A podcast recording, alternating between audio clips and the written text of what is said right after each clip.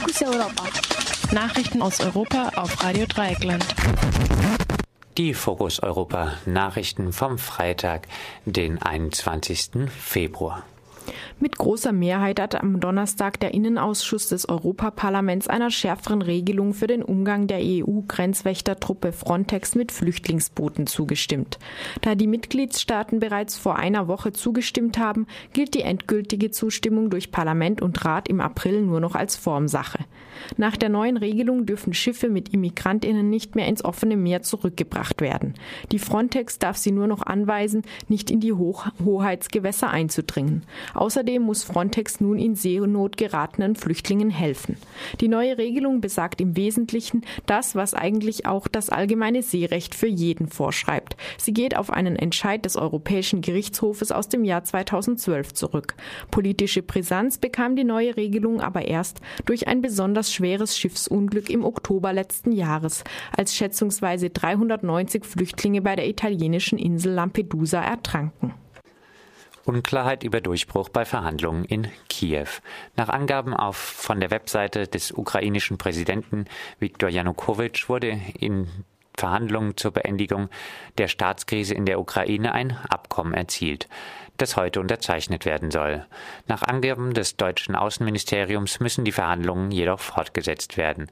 Auch der französische Außenminister Laurent Fabius dämpfte die Erwartungen. Die Opposition brachte noch weitere Konsultationen, sagte Fabius. An den Verhandlungen die die ganze Nacht bis 7 Uhr morgens dauerten, nahmen außer dem ukrainischen Präsidenten Viktor Janukowitsch und Vertretern der ukrainischen Opposition auch der polnische Außenminister Radoslaw Sikorski und der deutsche Außenminister Frank-Walter Steinmeier teil. In der Nacht soll auch ein Vertreter des russischen Präsidenten Wladimir Putin zu den Verhandlungen gestoßen sein.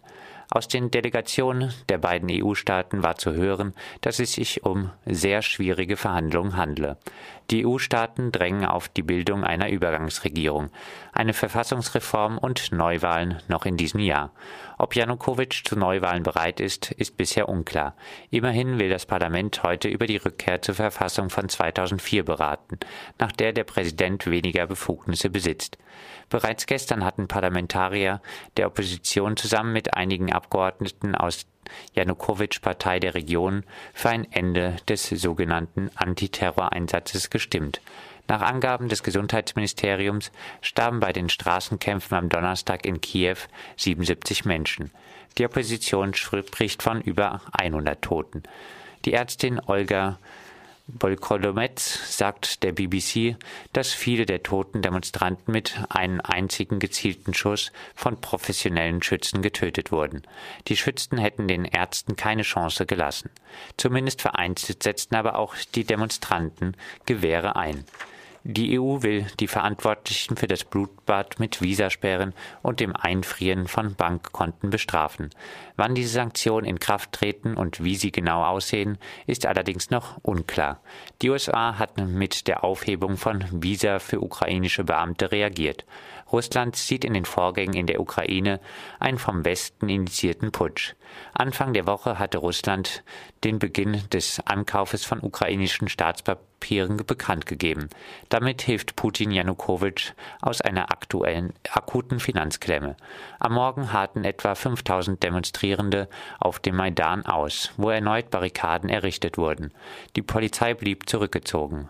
Beobachter bezweifeln, dass irgendetwas anders als der Rücktritt Janukowitsch die Proteste am Maidan beenden könnten. Der UNO-Generalsekretär Ban Ki-moon hat gestern die sofortige Entsendung von 3000 zusätzlichen Soldaten in die Zentralafrikanische Republik gefordert. Dort machen christliche Milizen Jagd auf Muslime. Es gibt auch Racheakte von Muslimen. Ein Fünftel der Bevölkerung, etwa eine Million Menschen, sind auf der Flucht. Ein Eingreifen fordert auch die Organisation Ärzte ohne Grenzen. Frankreich hat angekündigt, seine Truppen in der Zentralafrikanischen Republik auf 2000 Soldaten aufzustocken. Die Außenministerin Minister der EU haben außerdem die Entsendung von 1000 Soldaten beschlossen. Deutschland will ein Lazarettflugzeug stellen. Ban Ki-moon verlangt jedoch zusätzliche Truppen. Nach Streiks des Sicherheitspersonals fallen zahlreiche Flüge am Frankfurter Flughafen aus. Die Sicherheits Beamten, die, das Sicherheitspersonal will einen Stundenlohn von 16 Euro per Streik durchsetzen. Aufgerufen hat die Gewerkschaft Verdi. Zahlreiche Flüge fallen nun in Frankfurt aus. Der erste von drei Bänden mit Notizen des Philosophen Martin Heidegger ist nun erschienen. Zwei weitere sollen folgen, Mitte März. Der erste Band enthält insbesondere Notizen aus der Zeit vor Hitlers Machtergreifung. Einzelne Notizen belegen die Annäherung Heideggers an den Nationalsozialismus, wenn auch mit allerhand zum Teil skurrilen Vorbehalten geschmückt. So hat Heidegger den Biologismus der Politik für undeutsch gehalten. Aus den noch unveröffentlichten Bänden wurde bereits eindeutig antisemitische Äußerungen zitiert. Das waren sie, die Fokus Europa Nachrichten von Freitag, den 21. Februar.